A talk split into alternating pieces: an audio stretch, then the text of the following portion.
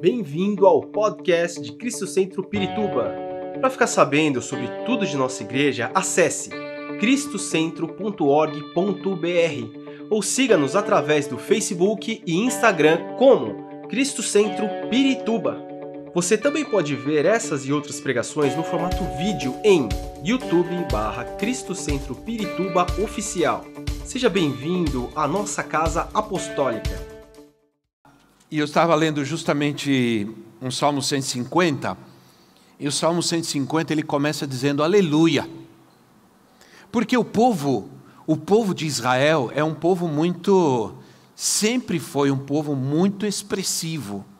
E uma das maneiras de o povo de Israel celebrar as suas vitórias, suas conquistas em Deus era era pulando, gritando, dançando, né? As danças que nós herdamos é, não são danças de, dos salões de bailes por aí, não. Elas são uma herança do povo de Israel para nós. E o Salmo 150 diz assim: louvem a Deus no seu santuário, no seu lugar de adoração, louvem-no em seu magnífico firmamento. Louvem-no pelos seus feitos poderosos, louvem-no segundo a imensidão da sua grandeza. Louvem-no ao som de trombeta. Trombeta faz muito barulho, viu gente? Louvem-no com lira e com harpa, já são instrumentos mais formais, né? Louvem-no com tamborins e danças. Louvem-no com instrumentos de corda e com flautas. Louvem-no com símbolos sonoros. Louvem-no com símbolos ressonantes. Tudo o que tem vida, tudo o que tem vida, louve ao Senhor. Então está dizendo, louve tudo que produz som. Então aqui há sons mais suaves e aqui há sons mais pesados, tambores, né? com tambores e danças. É interessante notar que durante um tempo, alguns intérpretes da Bíblia quiseram tirar danças aqui, dizer, não, não é danças, a palavra aqui é outra palavra no original. Não é verdade, a palavra no original aqui é danças, porque essa é uma cultura do povo hebreu, celebrar suas vitórias, celebrar a Deus com danças. É uma cultura, é uma expressão. Deus nos criou com emoções. Deus, amém, irmãos? Deus nos criou com emoções. E como, não, como pode ser que não podemos usar as nossas emoções para adorá-lo? Se ele, todo, a Bíblia diz, com todo o teu ser, louve ao Senhor com todo o teu ser. Você é um ser constituído de corpo, alma e espírito e tem emoções. E com essas emoções também devemos adorar a Deus. Amém? Então não ter é, nem vergonha, nem medo, nem dúvida de levantar as tuas mãos, os teus braços. Levantai as vossas mãos no santuário e bendizei ao Senhor né? levantai as vossas mãos no santuário e bendizei ao Senhor. Então nós devemos expressar ao Senhor, devemos entregar nosso corpo como sacrifício uh, a Deus, em adoração a Deus. Então é só um adendo para a gente não deixar o frio congelar a gente, não, né? Amém? Amém. Glória a Deus. Às vezes, esses dias eu tenho, é, eu, eu tenho dito assim, Senhor, eu vou ficar alegre. Aí eu olho para mim mesmo e digo: Rubens, você tem uma responsabilidade, estar sempre alegre diante de Deus. Eu dou bronca em mim mesmo, como o salmista diz: Por que estás triste, ó minha alma? Por que você está abatida? Confia no Senhor. Então, às vezes, nós temos que chamar nossa própria atenção para que aquilo que a gente deve fazer em Cristo. Né? Muito bem, estamos falando sobre a cruz. Vamos seguir falando sobre os tesouros da cruz. É, que lindo, nós cantamos agora sobre a cruz. E eu estava meditando essa semana e, e me veio algo tão, tão extraordinário. E eu comecei a estudar isso na palavra. E eu disse: vou ver esse, que realmente, não somente a cruz é um símbolo, como eu disse na, no domingo passado, que o símbolo da nossa fé é a cruz, mas nós não devemos apenas somente a imagem da cruz buscar, mas tudo o que ela significa para nós. Aí eu chamei de os tesouros da cruz. falamos sobre a substituição, um dos tesouros da cruz. Isso é, o que Cristo levou sobre ele na cruz e o que ele nos deu. Ele levou o nosso pecado e nos tornou justos. Não é? E nos fez a justiça. Ele levou nossas enfermidades e nos deu saúde. Então, é, deu para entender tudo o que a cruz significa para nós. Agora, nós precisamos ver o que aconteceu antes e depois da cruz. Por isso, o tema da minha ministração hoje é Ao redor da cruz. O que aconteceu ao redor da cruz? Que também é importante para nós. Isto é profético. Nós não podemos estudar as Escrituras apenas historicamente. Nós também precisamos entender os evangelhos profeticamente. Isso se chama revelação. Falta muita revelação nos dias de hoje. Nos dias que nós vivemos, precisamos de revelação de Deus, precisamos da revelação do Espírito. O literalismo bíblico, ele é importante, ele tem o seu lugar, ele nos mantém equilibrado, mas o entendimento profético também é necessário. Então, as promessas que nos deu o Senhor antes e depois da cruz, é, foi para mim muito edificante entender isso e buscar entender. Outros símbolos que nós encontramos antes e, do, e durante e depois da cruz são símbolos também importantes para o cristianismo. Para o cristianismo. Vamos ver o primeiro deles, a coroa de espinhos. A coroa de espinhos. Qual é a promessa que Deus nos dá através da coroa de espinhos? Você já perguntou por que tiveram que colocar em Jesus uma coroa de espinhos? Por que não foi, essa coroa não foi de outra coisa, de outro material, de outra coisa qualquer? Por quê? Porque alguém, porque alguém saiu procurando alguma coisa, algum ramo, alguma planta que tivesse espinhos para produzir uma coroa e colocar é, em Cristo. Você já pensou nisso? logicamente burlavam da sua majestade, né? porque ele era chamado o rei dos judeus. Por que, mas por que alguém teve essa ideia? Com que propósito alguém teve essa ideia? Isso nos mostra que na Bíblia nada acontece por acaso. Por isso ela é profética, porque nada acontece por acaso, tudo tem um propósito. Em tudo Deus quer nos mostrar, Deus quer falar conosco alguma coisa. Então, inclusive, Jesus, ele poderia ter impedido, se não houvesse nenhum propósito em uma coroa de espinhos que produziria muita dor e muito sofrimento, é, Jesus poderia ter impedido que aquela coroa de espinho fosse colocada em sua cabeça, ele tinha todo o poder para isso, mas ele permitiu. E aquela cruz foi encravada na sua, porque colocaram aquela, aquela, aquela coroa e batiam na sua cabeça com uma vara, e, e, e, essa, e essa pancada aprofundava aqueles espinhos na sua fronte, e o sangue fluía, derramava no seu rosto. Que imagem terrível, né? Agora, por que tudo isso? Se não houvesse um propósito. Nas Escrituras, os espinhos, eles têm um significado. Eles não significam apenas o pecado, mas as consequências do pecado. Lembram do jardim do Éden, quando Adão e Eva pecaram? Deus amaldiçoou a terra. E lá em Gênesis, no capítulo 3, no versículo 17 e 18, Gênesis 3, 17 e 18, diz assim: E ao homem declarou: Visto que você deu ouvidos à sua mulher e comeu do fruto da árvore da qual eu lhe ordenara que não comesse, maldito é, maldita é a terra por sua causa. Com sofrimento você se alimentará dela todos os dias da sua vida. Ela lhe dará espinhos e ervas daninhas, e você terá que alimentar-se das plantas do campo. Ela lhe dará espinhos e ervas daninhas. Deus amaldiçoou a terra, não o homem. Ele amaldiçoou a terra. Mas o homem sofreu as consequências do seu pecado, sofrendo para sobreviver e sofrendo para se alimentar nesta terra. Espinhos representam justamente esse sofrimento, representam esse incômodo pelo peso do pecado, pela desobediência a Deus, pela rebeldia a Deus. É o que significam esses espinhos as consequências e o incômodo causado pelo pecado, pela irresponsabilidade, pela desobediência à palavra de Deus. Isso é muito sério.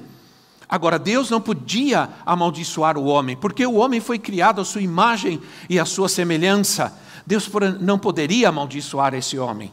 Né? Mas Deus amaldiçoou a terra. Isso fala da dificuldade e do sofrimento para se fazer as coisas. Não era propósito de Deus que a gente tivesse que sofrer tanto para viver nessa terra.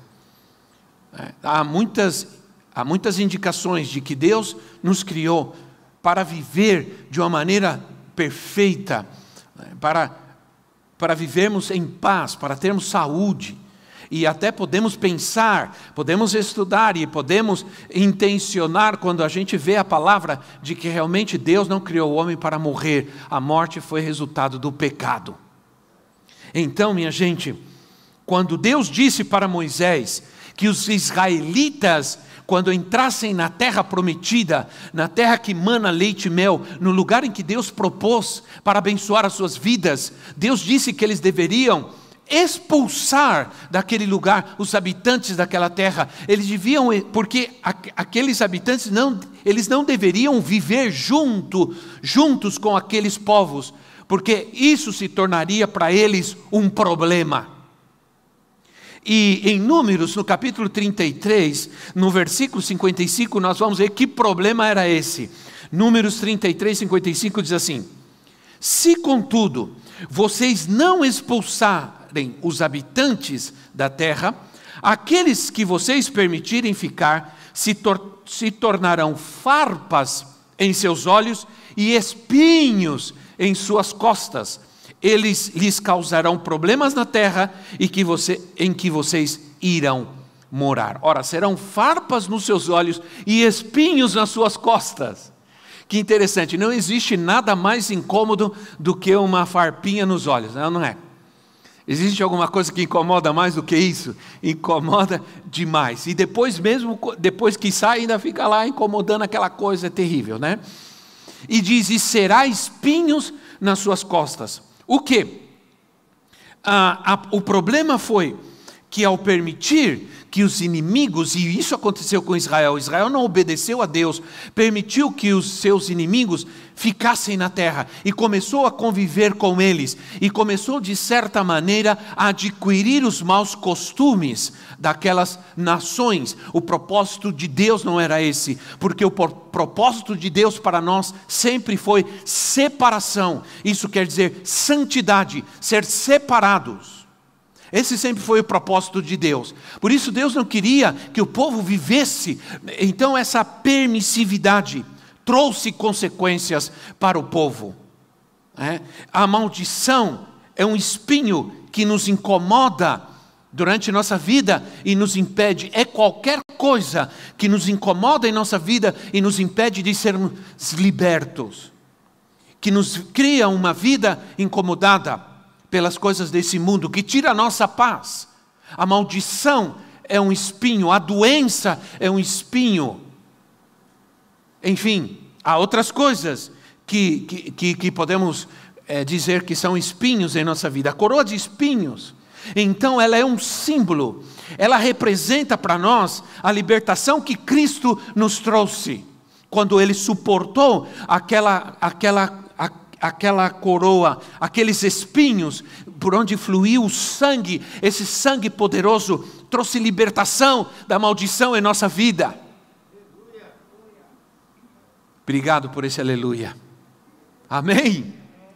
Ora, o maravilhoso, nosso maravilhoso Senhor suportou uma dor terrível naqueles espinhos cravados em sua fronte para nos libertar de toda a maldição do pecado. O, o, sangue não fluiu apenas na cruz, o sangue começou a fluir no jardim. O sangue fluiu quando colocaram a, a, a, coroa de espinhos. O sangue fluiu quando açoitaram o Senhor. E depois ele terminou a sua obra perfeita. Ele consumou a obra perfeita de Deus para a nossa libertação na cruz do Calvário. Aleluia. Então, essa coroa de espinhos é um símbolo poderoso da nossa libertação.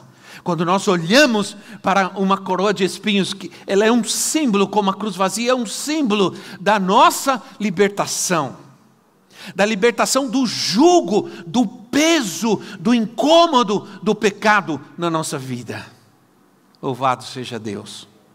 Agora, vamos ver outro símbolo. Ah, os pregos os cravos. A gente não usa essa expressão cravo, né?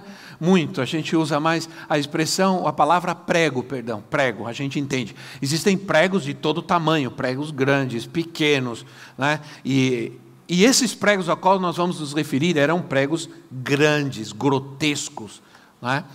Então, em seus pés, em suas mãos, o Senhor foi cravado. Porque a palavra cravo significa algo que crava que prende, né? Na cruz, com esses imensos pregos que perfuraram seus pés e suas mãos. Ora, imagina a dor que sofreu o Senhor, vendo aqueles enormes pregos penetrando em sua carne, mãos que curaram os enfermos, mãos que, que, que libertaram os oprimidos, mãos que ressuscitaram os mortos, mãos que trouxeram vida, trouxeram é, visão aos cegos. Essas mãos agora estavam sendo estraçalhadas por aqueles enormes pregos, por onde também fluiu o sangue de Jesus. Ora, irmãos, ah, em Colossenses capítulo 2, versículo 14, Colossenses 2,14 assim: e cancelou a escrita de dívida que consistia em ordenanças e que nos era contrária. Ele a removeu pregando-o na cruz. Pregando-o na cruz. Sabe por que os pés de Jesus tinham que ser cravados? Porque os pés simbolizam o nosso caminhar. Os pés simbolizam o nosso andar. Isso fala de modo de vida, de santidade. O sangue que fluiu por aqueles cravos cravados em, em, em, sua, em seus pés nos mostram que Ele ah, trouxe santidade, Ele trouxe cura ao nosso caminhar nessa terra. E os pregos cravados em Suas mãos simbolizam o que nós fazemos, porque o que nós fazemos nessa terra, nós o fazemos com as nossas mãos, o que nós construímos, construímos com as nossas mãos, e, e por isso, é, esses cravos cravados em Suas mãos é um símbolo da cura que o Senhor nos deu, para que nós possamos fazer boas obras. Nascemos em Cristo, nascemos em Cristo para as boas obras, Ele nos salvou para as boas obras. Aleluia. Não para más obras. Então, quando aquele sangue fluiu por aqueles pregos, aqueles pregos cravados, ele trouxe essa santidade em nosso caminhar e viver nessa terra, e trouxe e, e nos deu o poder de fazer boas obras, de fazer boas coisas, de edificar e construir coisas boas nessa terra. Louvado seja o Senhor.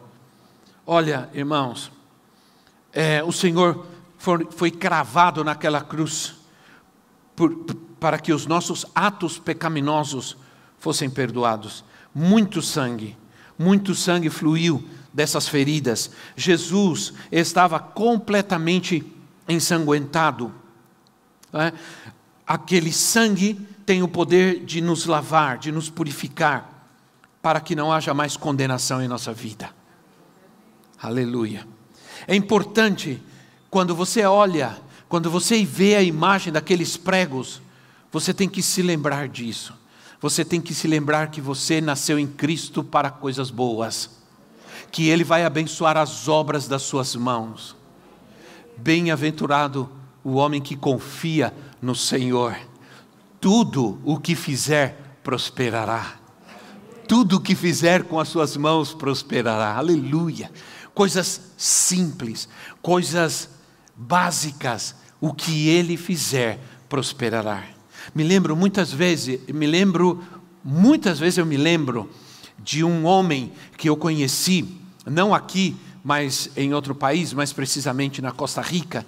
Esse homem era um homem bem simples, era um homem bem humilde, e ele, ah, o trabalho, a única coisa que ele sabia fazer era montar é, antenas de televisão. Quando se lembra daquelas antigas antenas, né? aquelas antenas, antigas, é, alguns jovens aqui acho que nunca nem viram mais nenhuma daquelas, né? Aquelas antenas que você colocava lá em cima da casa. Quanto mais baixo a gente morava, mais alto tinha que ficar. Né? E era engraçado porque a gente montava a antena, puxava o fio lá para a televisão, e depois alguém ficava na televisão, ficava tentando achar a posição lá. Vira para a direita, vira para a esquerda, aí virava para a direita eh, ficava tudo feio. Chuvisco, virava para a esquerda, melhorar, para, para, para, para. Aí quando ia em outro canal, o outro canal não funcionava naquela posição. Aí vira para cá, vira para lá, era, era difícil. Aí tinha gente que ia lá e colocava bombril. Aí a gente. Que difícil, né? Para não dizer que veieira, né? Mas a única coisa que esse homem fazia, sabia fazer era isso. Era a única coisa que ele sabia fazer bem. Um dia ele escutou essa mensagem de que Deus nos, nos criou para boas obras, que Deus nos criou para fazer coisas excelentes.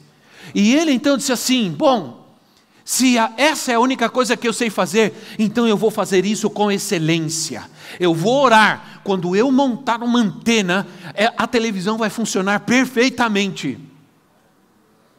E essa antena lá, espinha de peixe, vai transmitir uma imagem HD. Claro que não, né, irmãos? Mas. Aí ele, o que, que ele começou a fazer? Ele começou a orar. Então, quando um cliente chamou, ele chegou e ele começou a orar, dizer: Senhor, eu vou montar essa antena com as minhas mãos, o Senhor vai me abençoar e, e esse trabalho vai ser excelente. E essa imagem vai ser excelente. E aquele homem montava uma antena, todos os canais pegavam perfeitamente. Aí um começou a falar com o outro, um começou a falar com o outro, um começou a falar com o outro. Aí começou a crescer a coisa. Aí ele teve que chamar gente para ajudar ele. Olha, vamos me ajudar a trabalhar comigo, a montar antenas. E aí começou a chamar um, dois, três, quatro. Aí um dia chegou uma pessoa e falou para ele: Olha, chegou uma nova antena aí que eu trouxe dos Estados Unidos, ela é totalmente diferente, ela é redonda, é uma antena parabólica. E ele disse: O quê? Uma antena, você pode montar? Quando ele ia dizer não, ele se lembrou que ele tinha sido criado por Deus para boas obras, para coisas excelentes. Aí ele falou: Deixa comigo, eu posso montar. Aí ele chegou lá e viu aquela antena redonda, totalmente diferente, e ela agora tinha um receptor. E ele falou: Meu Deus do céu, e agora? Aí que ele chegou e começou a orar, disse: Senhor, por favor, o Senhor habilita as minhas mãos, capacita as minhas mãos para que eu faça esse trabalho. Ele começou a orar, Senhor, o Senhor deu a sua vida na cruz do Calvário, o sangue, o sangue, o teu sangue precioso fluiu das tuas mãos para que eu pudesse viver e fazer coisas nessa terra com excelência. Então ele pegou aquela antena, seus funcionários e foi lá junto com seus funcionários porque ele queria que eles aprendessem. E ele montou a antena. E a antena funcionou. E começou a pegar mais canais, canais de outros lugares, e o povo ficou surpreso, e aí começaram a chamar ele, empresas e, e casas, e ele começou a chamar mais gente, vamos montar antenas, vamos montar antenas parabólicas, e, e, e ele acabou criando uma empresa imensa, com vários funcionários, para montar antenas, e um dia, o ministério, o, o, alguém do ministério ah, das comunicações veio e disse: Olha, trouxemos do, dos Estados Unidos uma, algumas antenas e um computador, e ninguém consegue fazer isso funcionar. Nós montamos uma torre, lá estão as antenas de comunicação por satélite e lá estão os computadores. Ninguém consegue fazer funcionar. Você conseguiria? E aquele homem humilde disse: Eu consigo. E ele foi para o prédio, para aquela torre imensa, e chegou nos computadores e ele olhou aqueles computadores, ele olhou aquelas antenas e ele chegou nos computadores e disse: Senhor, o Senhor me criou, o Senhor, eu nasci para as boas obras e o Senhor pode me dar a capacidade de fazer isso funcionar. E ele foi e começou a mexer com, aqu com aqueles computadores. E em um dado momento ele conseguiu fazer funcionar aquelas antenas de satélite. E ele se tornou o técnico principal, todos o chamavam de engenheiro. Engenheiro, engenheiro. Ele não era engenheiro. Mas todos começaram a chamá-lo de engenheiro. E tudo que ele tinha era a capacidade de Deus para, para fazer as coisas nessa terra com excelência. Assim deveria ser conosco.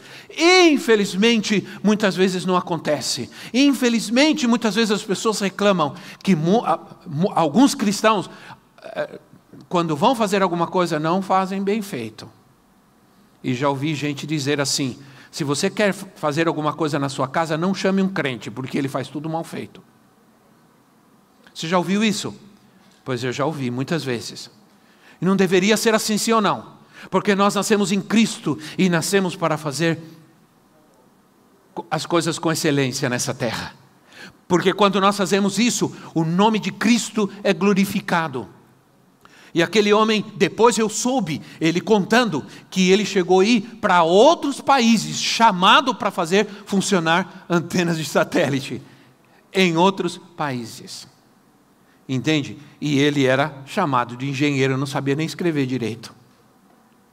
Ora, aqueles pregos, eles representam a nossa cura. Você não tem que se conformar com nenhuma enfermidade na sua vida. Você não tem que se conformar com nenhuma maldição na sua vida, porque a escrita de dívida que era contra você foi cancelada quando Cristo foi cravado na cruz. Quando nós vemos essa imagem desses pregos, nós temos que crer que Ele não somente cancelou a escrita de dívida que era contra nós, mas Ele nos capacita para viver nessa terra de modo excelente. De ser o melhor médico, o melhor engenheiro, o melhor pedreiro, o melhor esteticista, o melhor ortopedista, o melhor, a, coisa simples, a melhor manicure, a melhor pedicure, o melhor cabeleireiro, o melhor faxineiro, enfim. Eu creio, irmãos. Aleluia. Que Ele nos pode dar essa excelência, o melhor professor, né? enfim. Ora, não há nenhuma coisa maior em nossa vida que o Senhor não nos possa dar, através do seu amor. Não há nada que Ele não possa fazer e não possa liberar para as nossas vidas. Grandes coisas. O Senhor nos chamou para grandes coisas, não pequenas coisas. Isso não é um chavão pentecostal. Não, isso é uma verdade divina. Uma capacidade divina em nossa vida. Mas também quero falar sobre algo Quero falar sobre algo que eu acho que eu nunca ouvi ninguém falar, sobre as duas cruzes. O que estavam fazendo aí essas duas cruzes? Você já pensou sobre isso? Talvez você nunca tenha pensado sobre isso. Lucas capítulo 19, versículo 18 diz assim: Ali o crucificaram e com ele dois outros, um de cada lado de Jesus. Ora, eu te pergunto: Jesus poderia ter sido crucificado sozinho? Que necessidade haveria de crucificar aqueles bandidos com ele, além de tentar colocá-lo no mesmo patamar de julgamento e de punição que aqueles bandidos? E eles eram bandidos, Jesus não. Mas por que então aquelas cruzes, uma de cada lado de Jesus, também é um símbolo. Também é um símbolo. Tem significado para nós. Nos profetizam, nos dizem algo, nos ensinam. Sabe o que? Que sempre existem duas escolhas. Sempre existem duas escolhas. Porque Deus é assim. Essa é a graça. Essa é a graça. A graça de Deus para conosco. Existem duas portas, uma estreita e outra larga, sim ou não? Existem dois caminhos, um estreito e um largo. Existem é, duas árvores, uma que você pode comer, outra que não. Você, existem duas opções: construir sobre a rocha ou construir sobre a areia. Servir a Deus ou as riquezas. Servir ou ser servido. Sempre temos duas escolhas. Em uma das cruzes, um dos homens blasfemava contra Jesus. Ele pedia para Jesus para tirá-lo de lá. Ele tentava ao Senhor Jesus para descer da cruz ele dizia: desce da cruz, se você é o filho de Deus, desce daí. Mas eh, na verdade ele nem queria que Jesus descesse, ele queria ele. Ele não estava interessado em quem era Jesus e o que Jesus podia fazer por ele. A única coisa que ele queria era descer da cruz. Isso nos fala da rejeição porque aquele homem cria que não merecia estar ali, mas ele era bandido, ele era ladrão, ele não reconhecia os seus erros, não reconhecia os seus pecados, por isso ele não cria que merecia ser punido. E eu quero dizer para você: o mundo está assim hoje, as pessoas estão falando o amor de Cristo, o amor de Cristo, o amor de Cristo, continuam pecando, pecando contra Deus, rebeldes contra Deus, e, e, e não creem que Deus é um Deus que pune o pecado, não creem mais. E não querem a cruz, ninguém quer saber de cruz. Sim ou não, irmãos? Ninguém quer saber da cruz, porque dizem: ah, é, cruz, que cruz? Cruz é sofrimento, imagina. Cruz não é o que Deus tem para nós, Deus é amor. Provavelmente esse homem, ele representa né, é, essa, esse mundo que está dessa maneira.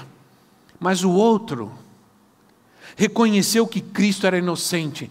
Ele disse: Cala a boca, Fulano. Não está vendo que nós merecemos estar aqui? Ele não. Ele não fez nada. Ele não merecia estar aqui. Nós sim. Primeiro, ele reconhece o seu pecado e reconhece quem era Jesus. Reconhece a inocência de Cristo. Quando ele faz isso, ele também reconhece o propósito de Deus em Cristo. Isso não está explícito, mas está implícito, que com essa atitude ele reconhece quem era Cristo. Não é à toa que o Senhor disse para ele, porque ele disse: Senhor, lembra-te de mim quando o Senhor estiver no teu paraíso. Esse homem, naquele momento, ele teve uma revelação de quem era Cristo, do que Cristo estava fazendo e para onde ele ia. Isso é maravilhoso, sim ou não? E aí ele diz: Senhor, lembra-te de mim. Quando o Senhor estiver no paraíso, não se preocupa, você vai estar comigo lá. Isso é tão maravilhoso porque, ao reconhecer, ele clama pelo Senhor, pela sua justiça, ele não pediu para descer da cruz, ele reconhece que merecia a punição. Então, ele ficou nela até chegar ao paraíso. Há muitas coisas em nossa vida que nós não podemos escolher, irmãos. Não podemos escolher. família que nascemos, o gênero que nascemos, o lugar que nascemos, mas nós podemos decidir se queremos ficar na cruz ou descer da cruz. Paulo disse: Já estou crucificado, ele escolheu. Já estou crucificado com Cristo, e não vivo mais eu. Ele escolheu permanecer na cruz. Você pode, nós podemos também então escolher fazer o certo ou fazer o errado. Nós podemos escolher obedecer ou desobedecer. Essas duas cruzes representam o que precisamos escolher, por isso elas também devem estar sempre diante de nós. Quando olhamos para elas, elas nos lembram que nós sempre devemos escolher permanecer na cruz. aquele que o Senhor Jesus disse é, que aquele que crer nele, ainda que esteja morto, viverá. E esse vem o nosso outro símbolo, o túmulo vazio. O túmulo vazio também é um símbolo para nós, sim ou não? Também nos diz algo, também nos profetiza. O que vemos quando a gente vê o túmulo vazio? Ora, João capítulo 20, versículo 1, vamos ler um texto um pouco mais longo. João capítulo 20, versículo 1 a 10, diz assim: No primeiro dia da semana, bem cedo, estando ainda escuro, Maria Madalena chegou ao sepulcro e viu que a pedra da entrada tinha sido removida. Então correu ao encontro de Simão Pedro e do outro discípulo, aquele a quem Jesus amava, e disse: Tiraram a pedra do Senhor do sepulcro e não sabemos onde o colocaram. Pedro e o outro discípulo saíram e foram para o sepulcro. Os dois corriam, mas o outro discípulo foi mais rápido que Pedro e chegou primeiro ao sepulcro. Ele se curvou e olhou para dentro, viu as faixas de linho ali, mas não entrou. A seguir, Simão Pedro, que vinha atrás dele, chegou, entrou no sepulcro e viu as faixas de linho, bem como o lenço que estivera sobre a cabeça de Jesus ele estava dobrado à parte, separado das, das faixas de linho. Depois, o outro discípulo que chegara primeiro ao sepulcro também entrou. Ele viu e creu. Eles ainda não haviam compreendido que, conforme a Escritura, era necessário que Jesus ressuscitasse dos mortos. Os discípulos voltaram para casa. Olha, não somente a cruz é um, a cruz vazia é um símbolo para nós, mas o túmulo vazio também. Eu me lembro, eu não sei o que aconteceu, eu estou muito bravo. Eu ganhei de alguém que foi para Israel um túmulozinho assim, pequenininho. Não sei quantos já viram. E alguém, ah, eu estou muito bravo, estou orando para. Não estou orando para Deus castigar, mas para Deus puxar a orelha de quem roubou meu túmulo. Né? E trouxe, ele tem uma pedrinha assim, você puxa para cá, tira e olha lá dentro. E eu deixava sempre em cima da minha estante. E de vez em quando eu dava uma olhada para aquele túmulo.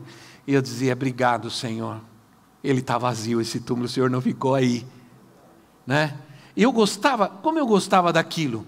Eu também tenho uma cruz que eu estou nos Estados Unidos, que eu, bem bonita, e ela tem uma coroa de espinhos, feita mesmo, de, de, de é, bem original e eu deixo em cima da minha mesa, eu sempre estou olhando, são sinais, são símbolos. Não estou adorando aqueles, eles apenas me lembram do que aconteceu e do que eu tenho em Cristo. Isso é importante. Do que eu tenho em Cristo. Então, sabe, a, a ideia que passa o texto é que os lençóis, eles, ah, eles não foram tirados, eles foram removidos Entende? As faixas estavam ali, porque eles, eles envolviam o morto com um lençol e depois eles enfaixavam todo aquele corpo, porque era costume da época mumificar e depois eh, eh, colocar as faixas. As faixas estavam ali.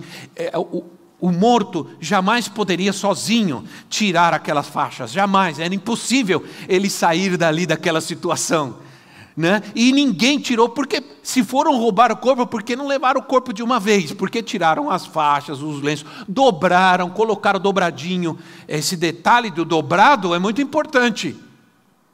Né? Provavelmente Jesus ressuscitou, saiu fisicamente de dentro daqueles lençóis, daquelas faixas, se sentou, dobrou os lençóis, colocou de lado, deu graças ao Pai e foi embora. Não é maravilhoso isso? Quando a gente começa a pensar sobre isso, eu não sei se isso mexe com você, mexe muito comigo. Mexe demais comigo. Ora, sabe o que aquele túmulo vazio representa para nós?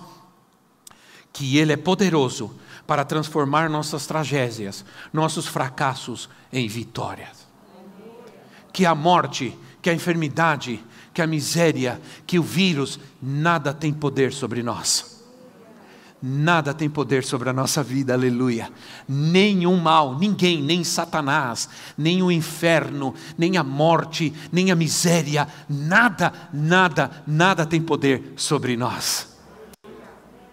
Aleluia. Por isso eu creio cada vez mais que quem decide é o Senhor.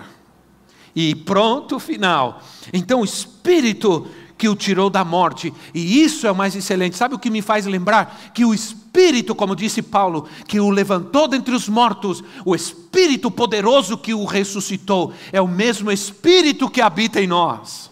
É o mesmo Espírito que está em nós. O Espírito que está em você não é qualquer Espírito, é o Espírito daquele que levantou Jesus. É o mesmo Espírito que o tirou da morte, que o levantou da sepultura. Aleluia assim também recebemos libertação, assim também recebemos vida. Aquele que crê em mim, ainda que esteja morto, viverá. Aquele túmulo vazio nos está dizendo que ele alcançou a vitória, para também nos dar vitória. Você não tem que se conformar não tem que aceitar nenhuma enfermidade na sua vida, porque não há nenhuma doença maior que a própria vida que Ele nos dá. Não existe mais vida mais poderosa do que a vida ressurreta, a vida ressuscitada. Se Ele era poderoso antes de ressuscitar, agora Ele é mais poderoso ainda. E essa vida está em nós.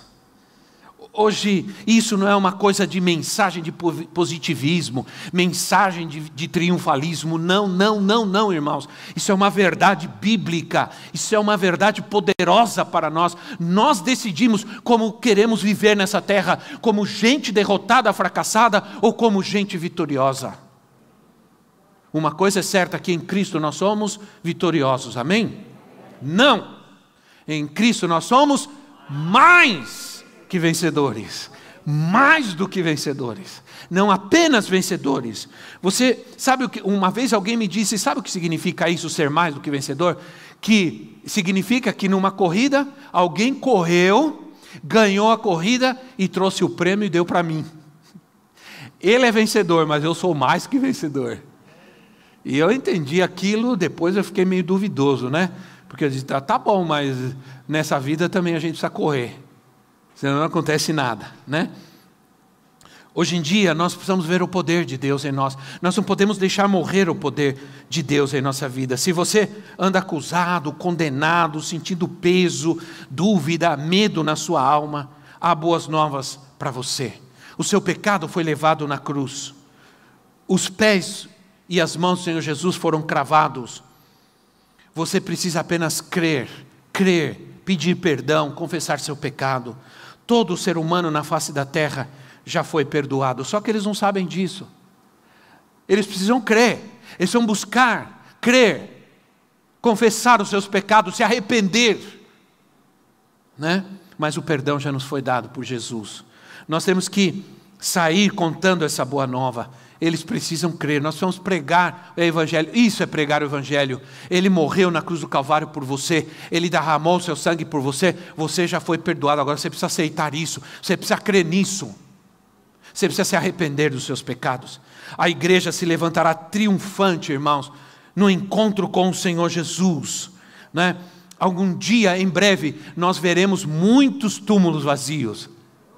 Muitos túmulos vazios, e o meu será um deles se Jesus não vier antes. Amém? Eu creio, eu almejo, é isso que eu espero, é nisso que eu confio plenamente. A vida ressurreta é a vida de Cristo em nós. Receba a vida de Cristo hoje na sua vida. Aleluia! Esperamos que esta mensagem tenha te inspirado e sido uma resposta de Deus para a sua vida. Quer saber mais sobre Cristo Centro Pirituba? Siga-nos nas redes sociais no Facebook, Instagram e YouTube, ou visite nosso site em cristocentro.org.br.